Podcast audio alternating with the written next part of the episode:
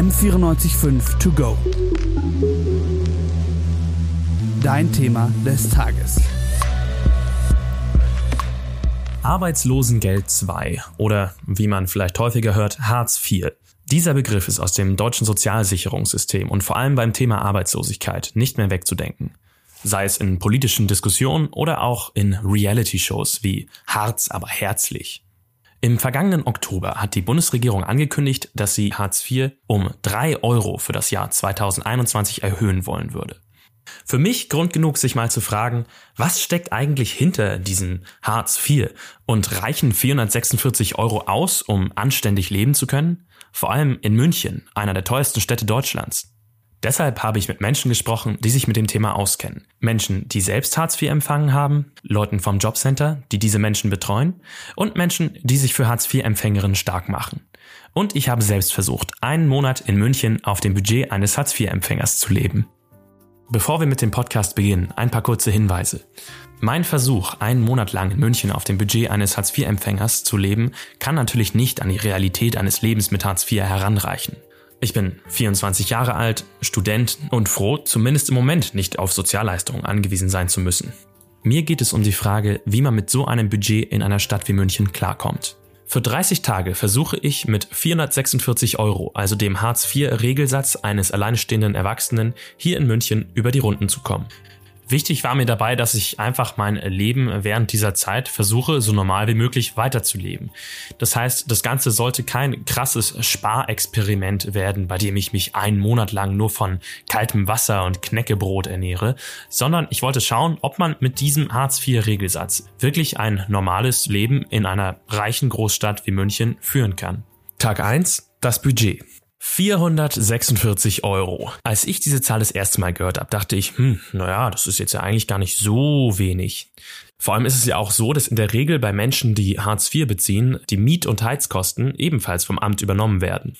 Aber diese Zahl von 446 Euro ist dabei nicht einfach aus der Luft gegriffen, sondern erfolgt nach dem Regelbedarf-Ermittlungsgesetz. Das besagt grob gesagt, dass sich dieser Regelsatz immer an dem Einkommen der untersten 15 bis 20 Prozent der deutschen Gesellschaft orientieren soll. Die Daten dafür ermittelt das Statistische Bundesamt und die Zahlen, an denen sich der Regelsatz für 2021 orientiert, beruhen auf den Statistiken von 2018. Nun ist es aber so, dass 2018 der Anteil der deutschen Bevölkerung, der von Armut betroffen war, bei 15,9 Prozent lag. Wenn man die Bemessungsgrundlage also bei 15 Prozent festlegt, legt man damit auch fest, dass Hartz-IV-EmpfängerInnen zwangsläufig armutsgefährdet sind. Aber wie genau teilt sich dieses Budget denn auf? Beim normalen Hartz-IV-Regelsatz sind im Moment 154,78 Euro für Nahrungsmittel, Getränke und Tabakwaren vorgesehen, ungefähr 43 Euro für Freizeit und Kultur, 40 Euro für Verkehr, ungefähr genauso viel für Post und Telekommunikation, jeweils 37 Euro für Bekleidung und für Wohnungsmieten und Wohnungsinstandhaltung, dann 35 Euro für andere Waren und Dienstleistungen, 27 Euro für Haushaltsführung, 17 Euro für Gesundheitspflege, 11,65 Euro für Beherbergungs- und Gaststättendienstleistungen, also Restaurantbesuche beispielsweise, und 1,61 Euro für Bildung. Als ich diese Zahlen das erste Mal gehört habe, dachte ich mir, 1,61 Euro für Bildung, so was soll man davon kaufen? Ein College-Block und keinen Stift? Oder 11,65 Euro für Restaurantbesuche, das sind zwei Döner und vielleicht noch eine Cola. Immerhin ist es so, dass Hartz-IV-EmpfängerInnen sich nicht an diese Vorgaben halten müssen, sondern über die 446 Euro, die sie im Monat bekommen, frei verfügen können. Dennoch gibt es auch bei diesen Berechnungen einige Fallstricke. Solltet ihr zum Beispiel in einem Haus wohnen, in dem elektrisch geheizt wird, beispielsweise durch so einen Durchlauferhitzerkasten, der an der Dusche hängt, dann sieht's schlecht aus, denn die Stromrechnung wird ebenfalls vom Hartz-IV-Regelsatz abgezogen während andere Heizkosten, wie zum Beispiel bei einer Öl- oder Gasheizung, übernommen werden. Zum Glück hat das Haus, in dem ich wohne, eine Zentralheizung. Von den 446 Euro ziehe ich also gleich zu Beginn des Monats 34,50 Euro für Strom ab, 9,99 Euro für Telefon, 4,99 Euro für Spotify und 14,98 Euro für das WLAN, das ich mir mit meinem Nachbarn teile. Für alle anderen Kosten, die diesen Monat noch anfallen sollten, bleiben mir also 381,54 Euro. Am dritten Tag bin ich das erste Mal unterwegs, um Geld auszugeben. Heute gehe ich einkaufen. Ich habe zwar noch einiges im Kühlschrank, aber ich habe mir eine kleine Liste mit Sachen gemacht, die ich für diesen Monat brauche. In meinem Einkaufswagen landen ein Sack Kartoffeln, 4 Kilo, 2 Kilo Zwiebeln, ein Kohlkopf, Äpfel, Eier, Butter, Milch und ein dickes Vollkornbrot. Obwohl ich kein Vegetarier bin, verzichte ich diesmal auf Fleisch. Und ich kann Geld sparen, weil ich Nichtraucher bin und nichts für Zigaretten oder Tabak ausgeben muss. Nahrungsmittel, Getränke und Tabakwaren machen den größten Teil des Hartz-IV-Budgets aus.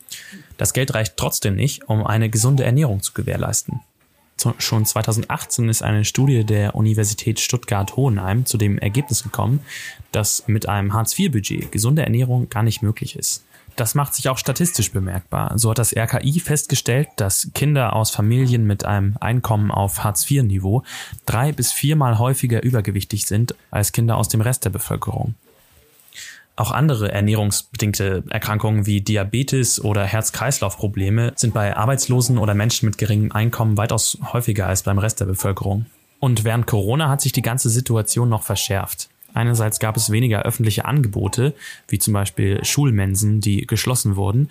Andererseits sind Lebensmittel während der Corona-Pandemie auch deutlich teurer geworden. Also weil Arbeitskräfte aus dem Ausland gefehlt haben.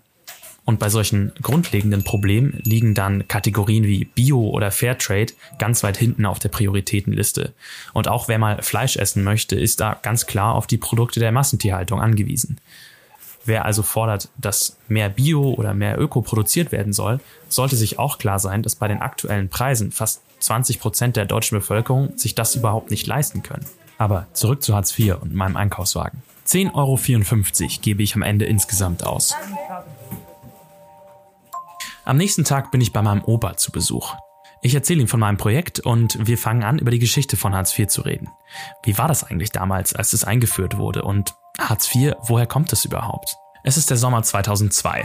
Der Ketchup-Song erobert die Charts und Hartz IV erblickt das Licht der Welt. Jeder Arbeitslose hat eine Familie, jeder Arbeitsplatz hat ein Gesicht. Herr Bundeskanzler, wir haben hier die Zukunft für zwei Millionen Arbeitslose konzipiert. Ich wünsche Ihnen und uns viel Erfolg, dies umzusetzen. Das war Peter Harz, der Schöpfer des Konzepts Hartz IV, bei der Übergabe der Vorschläge seiner Kommission an den damaligen Bundeskanzler Gerhard Schröder. Wir müssen äh, aus einem großen Wurf, wie ich es genannt habe, für eine neue Ordnung auf dem Arbeitsmarkt eine neue Wirklichkeit in Deutschland machen. So der damalige Bundeskanzler. Die soziale Absicherung von Arbeitslosen sollte schlanker, effizienter, unbürokratischer und vor allem sparsamer werden. Deshalb wurde das Prinzip Fördern und Fordern etabliert. Wer Arbeitslosengeld 2 erhalten wollte, musste von nun an nachweisen, dass er oder sie ernsthaft nach einer Anstellung oder einer Ausbildung sucht. Aus der ehemaligen Bundesanstalt für Arbeit, die sich zuvor um Arbeitslose und Arbeitssuchende gekümmert hatte, wurden die Bundesagentur für Arbeit und die dazugehörigen Jobcenter, die sich von nun an um die Kunden kümmern sollten. Sollten die Kunden dabei jedoch nicht mitspielen und den Forderungen der Jobcenter nicht nachkommen, konnte das Arbeitslosengeld 2 von da an um bis zu 100 Prozent gestrichen werden. Die sogenannten Sanktionen. Heute, fast 20 Jahre später, lässt sich ein gemischtes Bild zeichnen. Einerseits waren diese Reformen insofern effektiv, als dass es heute deutlich weniger Arbeitslose gibt als zur Jahrtausendwende. Andererseits ist es aber auch so, dass heute mehr Leute denn je im Niedriglohnsektor arbeiten. Die mit der Reform verbundenen Sanktionen waren schon bei ihrer Einführung umstritten. Nachdem sie über Jahre hinweg konsequent durchgesetzt wurden, landeten sie 2019 vor dem Bundesverfassungsgericht. Doch dazu später mehr. Als ich mich von meinem Opa verabschiede, gibt er mir noch ein paar Tipps für ein sparsames Leben mit auf den Weg. Tag 10. Heute möchte ich mit Betroffenen reden. Relativ unbedarft stelle ich mich also vor ein Jobcenter und die Agentur für Arbeit und versuche dort mit den Leuten ins Gespräch zu kommen. Das Ganze gestaltet sich jedoch schwieriger als gedacht. No, no. Could you just like just two or three questions? Nah, no, no, No? no. No, thanks. No? No, no, okay. Eigentlich nicht. Nee, nein. okay, alles gut. Erst vor der Agentur für Arbeit schaffe ich es länger, mit ein paar Menschen zu reden. Ähm, was hast du heute gemacht hier? Äh, Ich habe mich arbeitslos gemeldet. Ich habe bei Edeka gearbeitet, habe hab jetzt vor, was anderes zu machen. Erstmal will ich ein bisschen um meine Mom kümmern, weil die, äh, der geht's nicht so gut und dann, was so kommt, mal gucken. Zwar erfahre ich ein wenig über mögliche Gründe für Arbeitslosigkeit, mit Menschen, die Hartz IV empfangen, komme ich heute jedoch nicht ins Gespräch. Ein paar Tage später wende ich mich stattdessen an Torben, einen alten Schulfreund von mir. Von ihm weiß ich, dass er sich zumindest zeitweise während unserer gemeinsamen Schulzeit auf Hartz IV verlassen musste. Er schildert mir die Schwierigkeiten, mit denen er zu dieser Zeit zu kämpfen hatte. Schwierig war auf jeden Fall damals, den richtigen Ansprechpartner, die richtige Ansprechpartnerin zu finden, wenn du in eine Regelungslücke fällst, äh, beziehungsweise dein Fall so aussieht, dass es dafür keine klaren Erfahrungswerte gibt in den zuständigen Ämtern, brauchst du jemanden, der dich an die Hand nimmt und dir da hilft. Und wenn das nicht der Fall ist, hast du echt eine schwere, schwere Zeit. Problematisch ist auch, dass bei allen Bemessungen, die ich hatte für die, die Leistung, immer fehlerhafte Berechnungen drin waren. Es gab immer eigentlich Punkte, die nicht korrekt ausgeführt worden sind, Leistungen, die in der Höhe nicht gestimmt haben, dann Dinge wie der Heizkostenzuschuss, der öfter mal nicht ausgezahlt wurde oder erst verspätet. Alles Dinge, die ja problematisch sind, wenn du überhaupt kein Vermögen hast und über ein extrem geringes Budget verfügst, das eben nur die aller, aller einfachsten Lebenshaltungskosten decken soll und selbst das eigentlich nur unzureichend tut. Torbens persönliche Erfahrung spiegelt natürlich nur eine individuelle Sicht auf Hartz IV wider. Als Schüler, der alleine wohnt und gleichzeitig Hartz IV bezieht, war er in gewisser Weise ein Sonderfall. Trotzdem zeigt sich bei seinen Erfahrungen ein Aspekt, der auch von anderen Stellen noch öfters betont werden wird. Wie wichtig die persönliche Beziehung zwischen den SachbearbeiterInnen und den Hartz-IV-EmpfängerInnen ist. Denn davon hängt bei Hartz IV letztlich alles ab. Du bist damit eben auch der Willkür der Sachbearbeiter, Sachbearbeiterinnen ausgeliefert, die dich ja auch ohnehin dann ähm, immer auf eine unangenehm feindliche Art irgendwie ähm, ja behandeln und mit dir sprechen und ähm, das in der Lage, in der man in der Regel ist, ist sowieso nochmal einschüchternd. Also generell ist da kein Servicegedanke ähm, in den meisten Jobcentern. Dann wird man auch schnell unter den Teppich gekehrt. Also ich denke, dass von, von dem, was ich erlebt habe, ähm, man schon sagen kann, dass viele Menschen, ähm, die nicht so gut informiert sind, da dann echtes Nachsehen haben. Und ähm, das bei ja ohnehin schon wirklich ja, geringen Leistungen, die in vielen, vielen gerade urbanen Ballungszentren in Deutschland nicht zum Leben und zum Überleben reichen. Ja, das ist schon ähm, ein hartes Ding. Tag 12. Nachdem ich in den letzten Tagen ab und zu einkaufen war, bleiben mir noch ungefähr 310 Euro. Heute bin ich wieder unterwegs, denn ich habe ein Problem. Meine Waschmaschine ist kaputt. Die alte Maschine muss weg und eine neue muss her. Das Ganze stellt mich vor mehrere Herausforderungen. Einerseits, wie transportiere ich das Ganze? Dann, wo finde ich eine günstige und gebrauchte Waschmaschine? Und wie kriege ich das Ganze finanziert? Für den Transport hilft mir Krischi mit seinem Auto. Er ist ein alter Studienfreund von mir. Die alte Waschmaschine bringen wir zum Wertstoffhof und holen die neue, die wir auf eBay Kleinanzeigen gefunden haben, in einem anderen Teil Münchens ab. 180 Euro soll sie kosten. Immerhin hier habe ich einen Vorteil. Als Geschenk zu meinem Geburtstag hatte meine Mutter mir versprochen, dass sie mir eine neue Waschmaschine bezahlen würde. Doch, was viele nicht wissen, selbst für Geschenke gibt es bei Hartz IV eine Obergrenze. 50 Euro dürfen Hartz IV-Empfängerinnen maximal im Monat als Geldgeschenke annehmen. Lediglich bei Geburtstags- oder Weihnachtsgeschenken sowie Geschenken durch die eigenen Eltern gibt es hier eine Ausnahme. Im Fall meiner Waschmaschine habe ich also Glück gehabt. Ein Fallmanager vom Jobcenter erzählt mir später, dass es für eben solche Situationen wie zum Beispiel eine kaputte Waschmaschine auch die Möglichkeit gibt, einen Antrag beim Amt zu stellen. Aber der muss natürlich erst einmal bewilligt werden. Wer bis dahin trotzdem saubere Klamotten haben möchte, muss sich auf Angebote wie Waschsalons verlassen. Und die sind in einer Stadt wie München deutlich teurer. Das heißt, wer kein Geld hat, sich eine Waschmaschine zu kaufen, gibt trotzdem mehr Geld aus, um in einem Waschsalon zu waschen. Oder man wäscht eben nicht. Ich bin froh, dass ich in so einer Situation Freunde und Familie habe, die mir weiterhelfen. Das ist nicht selbstverständlich. Als Dankeschön für seine Hilfe gebe ich meinem Kumpel etwas zu essen aus. Hallo, äh, ich hätte gern zwei Döner und zwei äh, große Pommes. 14,50 Euro kostet mich das. Die 11 Euro, die im Monat für Restaurantbesuche vorgesehen sind, sind damit leicht weggefrühstückt. Niemanden aber wird künftig gestattet sein, sich zu Lasten der Gemeinschaft zurückzulehnen. Wer zumutbare Arbeit ablehnt, der, meine Damen und Herren, wird mit Sanktionen rechnen müssen. An Tag 15, genau auf der Mitte der Strecke, lässt mich das Thema der Sanktionen nicht mehr los. Das eben war Gerhard Schröder 2003 bei einer Rede im Bundestag. Ihm war es damals ernst mit dem Prinzip fördern und fordern. Wer in seinem Verhalten nicht den Vorstellungen des Jobcenters entsprach, konnte mit Sanktionierungen bis zu 100 Prozent rechnen. 2019 hat das Bundesverfassungsgericht beschlossen, dass so ein Vorgehen gegen das Grundgesetz verstößt. Dennoch sind weiterhin Sanktionen bis zu 30 Prozent des Regelsatzes weiterhin erlaubt. Aber bringen solche Maßnahmen überhaupt etwas? Das wollte ich von zwei Mitarbeitern eines Jobcenters wissen. Ein Fallmanager und eine Integrationsfachkraft haben mir mal ihre Sicht auf die Sanktionen geschildert. Also das ist so eine Entwicklung, die habe ich selber durchgemacht. Ich habe früher mehr sanktioniert, weil ich das als wichtiger empfunden habe. Jetzt ist ja die Grenze eigentlich bei 30 Prozent und der Kunde kann eigentlich immer einen wichtigen Grund vorweisen. Also wenn er das einigermaßen schafft, dann sanktioniert man ja nicht. Und wie gesagt, es sollte das letzte Mittel sein. Es bringt nicht immer was. Es spart dem Staat ein bisschen Geld, aber es führt jetzt bei dem wenigsten zu einer Verhaltensänderung. Es ist aber SGB II ist kein bedingungsloses Grundeinkommen, so ist es einfach festgelegt. Darum kommt wieder dieser Begriff fordern und fördern. Und wenn man Regeln aufbaut, müssen die ja auch irgendwie nachgehalten werden. Und wenn man gegen Regeln verstößt, muss es auch Konsequenzen geben, weil sonst nimmt man Regeln nicht ernst, da hat man keine Verbindlichkeit.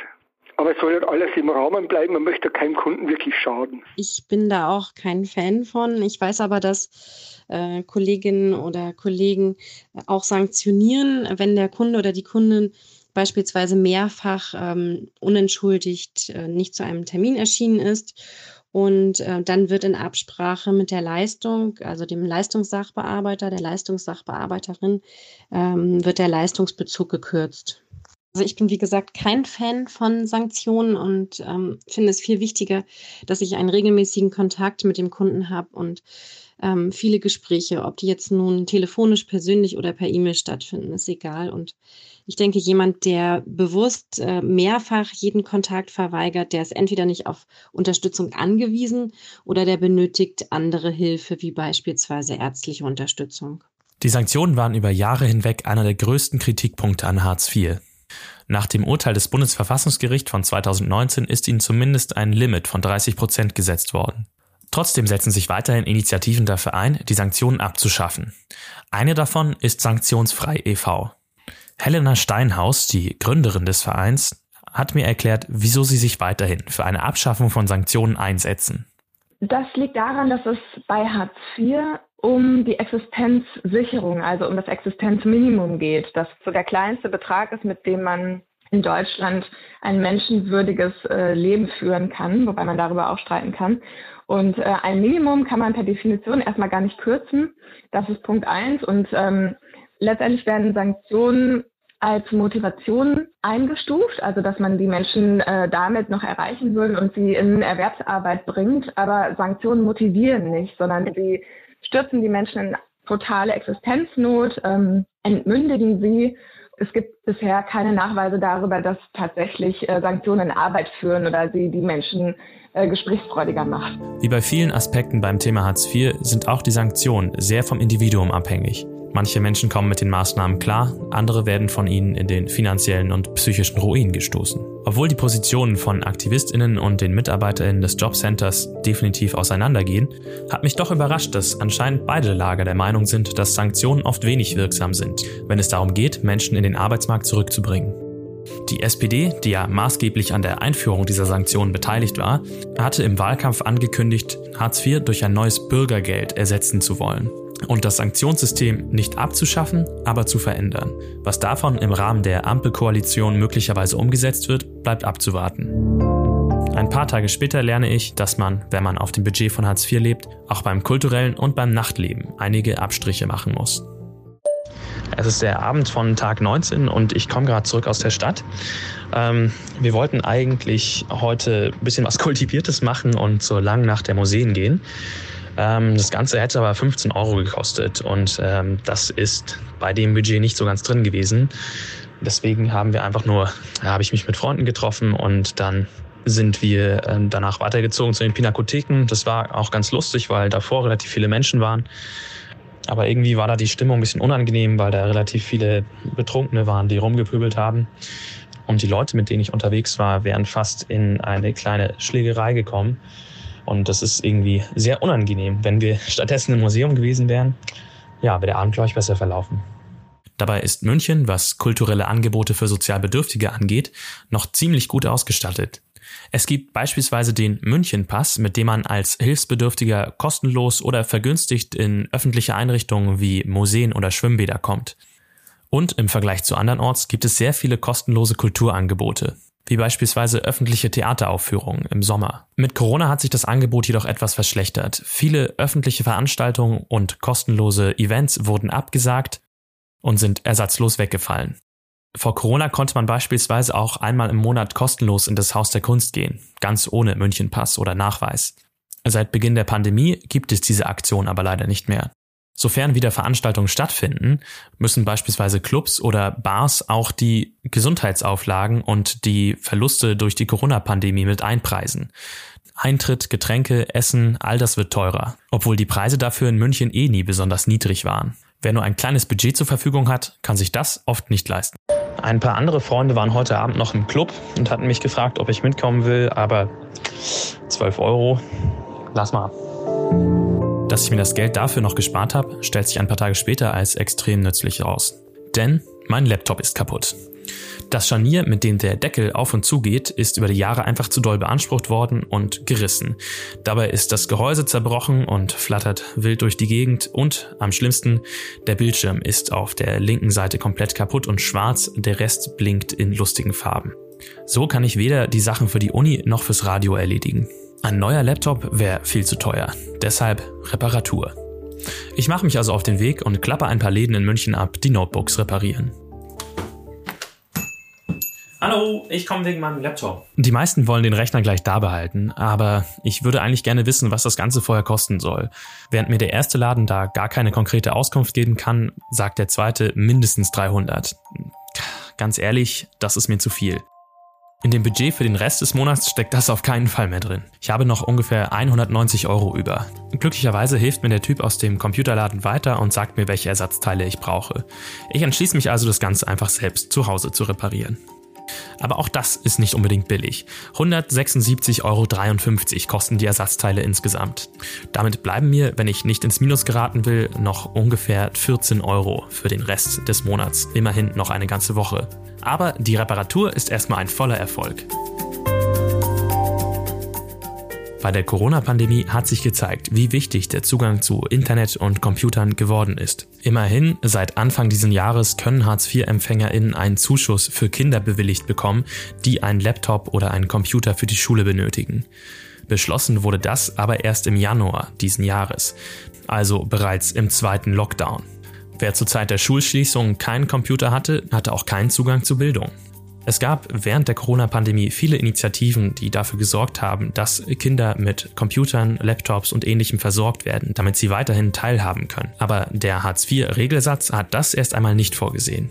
Bildungschancen und die Chancen für soziale Teilhabe von Kindern wie Erwachsenen sind direkt an das Einkommen geknüpft. Das gilt für Menschen, die gering verdienen, genauso für Leute, die Hartz IV empfangen. An Tag 25 merke ich nochmal, wie man sich bei so einem kleinen Budget auch ausgeschlossen fühlen kann. Wir haben bei uns im Sender neue Kollegen bekommen und gehen mit denen zusammen essen. Eine Pizzeria am Ostbahnhof, mittleres Preissegment. Trotzdem kostet eine Pizza mit Getränk ungefähr 17 Euro. Das sind 3 Euro mehr, als ich noch für die gesamte Zeit zur Verfügung habe. Also stattdessen Brotzeit zu Hause und dann los. Es macht natürlich Spaß, sich dazuzusetzen und dabei zu sein. Aber wenn man in einem Restaurant sitzt und trotzdem nichts mitbestellen kann, während alle anderen was essen, fühlt man sich irgendwie nicht so richtig dazugehörig. Und das ist schon irgendwie bedrückend. Vor allem, wenn man dann gefragt wird, warum man nichts bestellt. Für mich ist das ja in der Situation ganz einfach. Ich kann sagen, hey, ich mache gerade einen Podcast, für den ich einen Monat auf Hartz-IV-Budget lebe. Und dann kommt halt sowas wie, ah ja, ist ja spannend und so und coole Sache, finde ich auch voll gut. Und das ist ja einfach eine entspannte Gesprächsrichtung. Wäre jetzt aber die Situation, dass ich wirklich kein Geld hätte, um ähm, mir irgendetwas leisten zu können, wüsste ich nicht, ob ich einerseits das überhaupt erwähnen würde oder ob ich nicht eher einfach zu Hause geblieben wäre. Immerhin, eine Kollegin gibt mir dann trotzdem noch ein Getränk aus und ich kann mich entspannt dazusetzen. Als ein Teil der Truppe dann später weiterzieht und sich in einer Bar noch Cocktails holt, gibt es für mich nur ein Dosenbier auf dem Gehsteig. Die Psyche spielt bei Hartz IV eine ganz entscheidende Rolle. Die Leistungen von Hartz IV sind schließlich in der Regel daran geknüpft, dass man mit genügend Motivation immer wieder versucht, einen Job oder eine Ausbildung zu finden. Doch fast ein Drittel der Menschen, die Hartz IV beziehen, kämpfen laut dem Institut für Arbeitsmarkt- und Berufsforschung mit psychischen Problemen, wie zum Beispiel Depressionen. Für Langzeitarbeitslose oder Menschen, die besondere Schwierigkeiten beim Wiedereinstieg ins Berufsleben haben, sind im Jobcenter sogenannte Fallmanager zuständig. Ein Fallmanager aus München hat mir berichtet, welche Rolle psychische Probleme für seine Kunden spielen. Wir sagen immer, der Kunde ist eine Wundertüte. Wir wissen vorher nicht, was drinsteckt. Ist er aber an eine Suchtberatung angebunden, müssen wir eine Schuldnerberatung vorschalten, damit er seinen Kopf frei kriegt. Wie ist denn die familiäre Situation und so weiter. Gerade im SGB II-Bezug sind die Leute normalerweise schon länger arbeitslos. Und wenn sie halt ins Fallmanagement kommen, haben sie halt mehrere Probleme. Da hat auch viel Motivation verloren, haben nicht mehr diese Energie. Und dann haben sie natürlich schon viele Absagen auch gekriegt und können sich selber nicht mehr einschätzen. Das ist eigentlich das Hauptproblem von meinen Kunden. Zwar gibt es auch für Hartz-IV-Empfänger dementsprechende Angebote, so besitzen beispielsweise mehrere Jobcenter inzwischen integrierte Psychologen für psychosoziale Betreuung. Das ist aber von Ort zu Ort relativ unterschiedlich. Und so können sich zum Beispiel die Kapazitäten von Stadt zu Stadt oder Landkreis zu Landkreis sehr stark unterscheiden. In der Corona-Pandemie haben psychische Probleme aber besonders an Bedeutung zugenommen. Gerade die psychische Problematik, die hat sich deutlich verschlimmert ist natürlich auch die Schwierigkeit jetzt, da jemand anzubinden. Früher konnte man da beim Psychotherapeuten raussuchen, sozialpsychiatrischer Dienst und so weiter. Und die sind natürlich jetzt teilweise alle voll. Und dann hat man aber motivierte Kunden, die möchten was bewegen. Und die kriegen dann eine Info, jawohl, in einem halben Jahr oder in einem Jahr kannst du da mal vorbeikommen. Wenn eh jemand schon ein bisschen angeschlagen war, die ziehen sich dann noch mehr zurück. Auf der anderen Seite hat man aber auch viele Kunden, die sind froh, wenn man plötzlich ein persönliches Gespräch hat und sich wirklich Zeit nimmt und zuhört. Kommunikation und passende Beratung ist hier also wie in vielen anderen Aspekten von Hartz IV auch das Wichtigste. Heute ist der 28. Tag meines Monats auf Hartz IV Budget. Die 446 Euro, mit denen ich angefangen habe, sind heute aufgebraucht. Klar hätte ich noch die letzten beiden Tage mit einem fast leeren Kühlschrank verbringen können, aber mir ging es ja anfangs darum, ein möglichst normales Leben weiterzuführen. Und bei manchen Sachen, wie zum Beispiel Klopapier, kann man nicht einfach darauf warten, dass das Monatsende kommt. Mit dem Einkauf bin ich 9 Euro ins Minus gegangen. Aber was passiert eigentlich, wenn man diesen Hartz-IV-Regelsatz einmal überschreitet? Auch Hartz-IV-Empfänger können Vermögen besitzen oder Vermögen ansparen. Wer also Rücklagen hat, kann die nutzen, falls es mal irgendwo am Monatsende knapp werden sollte. Für dieses Vermögen gibt es aber klar definierte Obergrenzen. Je nach Alter darf nur eine bestimmte Menge an Vermögen besessen werden, sonst werden die Zahlungen gekürzt oder der Hartz-IV-Antrag abgelehnt. Unter dieses Vermögen fällt dabei nicht nur Geld, das man einfach auf dem Konto hat. Jeglicher Besitz, der irgendwie verkauft, verpachtet, vermietet oder sonst wie zu Geld gemacht werden könnte, kann als Vermögen eingestuft werden. Immobilien und Autos sind da ganz klassische Beispiele. So darf ein Hartz-IV-Empfänger beispielsweise ein Auto im Wert von bis zu 7500 Euro besitzen. Ist ein Auto mehr wert, zählt es als Vermögen und wird angerechnet. Liegt das Vermögen dann über der maximalen Grenze, besteht kein Anspruch auf Hartz IV. Bei mir mit 24 Jahren liegt diese Vermögensgrenze bei 3600 Euro. Finanzielle Rücklagen oder private Altersvorsorge sind damit nicht möglich. Menschen, die Hartz IV empfangen, haben jedoch auch die Chance, beim Jobcenter ein Darlehen aufzunehmen. Quasi ein Mikrokredit, den sie dann anteilig über reduzierte Monatsbeiträge zurückzahlen. Eigentlich eine gute Sache, aber ich kann mir vorstellen, dass wenn das Geld in einem Monat nicht reicht, es auch im nächsten vielleicht nicht reichen könnte, vor allem wenn der Regelsatz dann durch das Darlehen reduziert wird. Am letzten Tag ziehe ich kurz Bilanz. Von den 446 Euro, mit denen ich angefangen habe, habe ich das meiste für die Ersatzteile für den Laptop ausgegeben. Der nächstgrößere Kostenpunkt und ziemlich dicht an der Einschätzung der Bemessungsgrundlage lag der Punkt Lebensmittel mit 153 Euro. Das ist aber auch die einzige Übereinstimmung, die es mit der Statistik gibt. 49 Euro habe ich für Freizeit und Gastro ausgegeben, 10 Euro für Drogerieartikel und ähnliches und 5 Euro für ein paar Socken. Mit Biegen und Brechen bin ich gerade so hingekommen und habe am Ende trotzdem das Budget überzogen. Zwar hatte ich mit dem Laptop und der Reparatur einen großen Kostenpunkt, aber wer sagt, dass im nächsten Monat nicht vielleicht mein Handy oder die Spülmaschine kaputt geht und ich dann auch wieder viel Geld für Reparaturen ausgeben muss? Zudem muss man sagen, dass viele von uns etwas mit sich herumschleppen, was sich als unbewusstes Kapital bezeichnen würde. Ich bin in diesem Monat mit neuen Schuhen, einem vollen Kühlschrank und einem vollen Kleiderschrank gestartet. Ich musste mir keine Sorgen über meine Anstellung oder mein Verhältnis zum Jobcenter machen und ich hatte genug Zeit, um alles, was mich interessiert hat, zu recherchieren.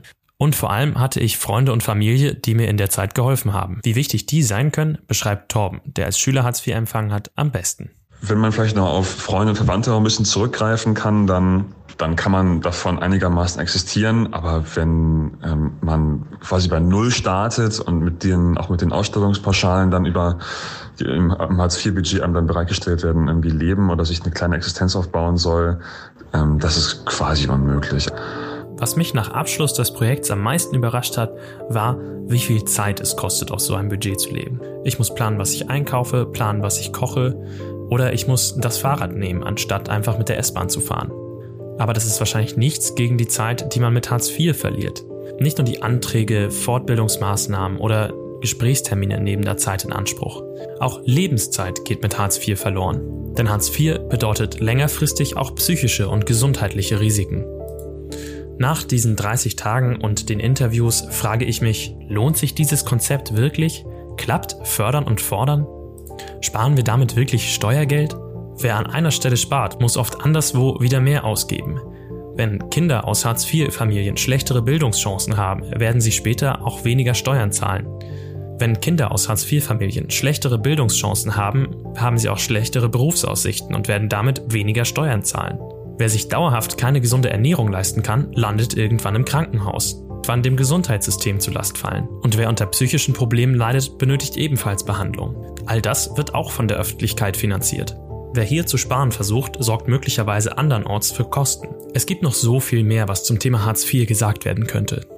Sei es Verkehr und Hartz IV, Menschen, die sich auf dem Dorf kein Auto leisten können, obwohl dort nur zweimal am Tag ein Bus fährt. Oder Corona und Hartz IV. Wie kommt es, dass Menschen, die Hartz IV ziehen oder Langzeitarbeitslose sind, dreimal so häufig einen tödlichen Corona-Verlauf im Krankenhaus haben? Oder wie kommt es, dass das Bundesland mit den meisten Hartz IV-Empfänger in Bremen auch die höchste Impfquote hat?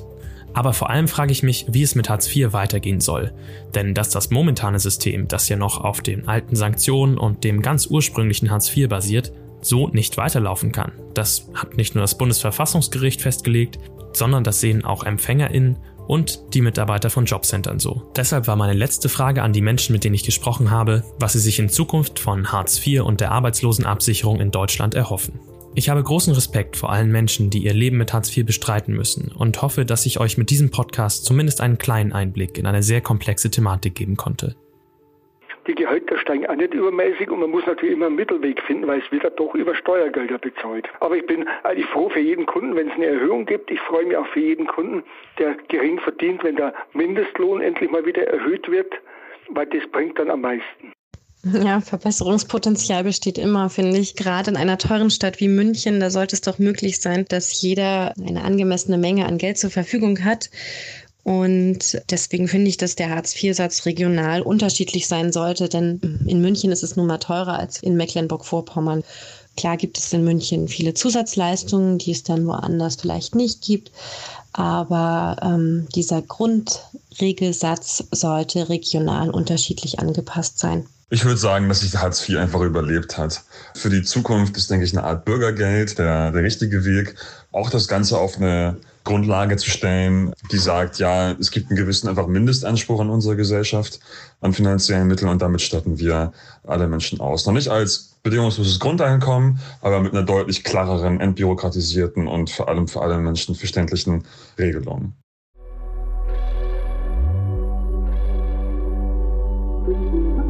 M945 to go.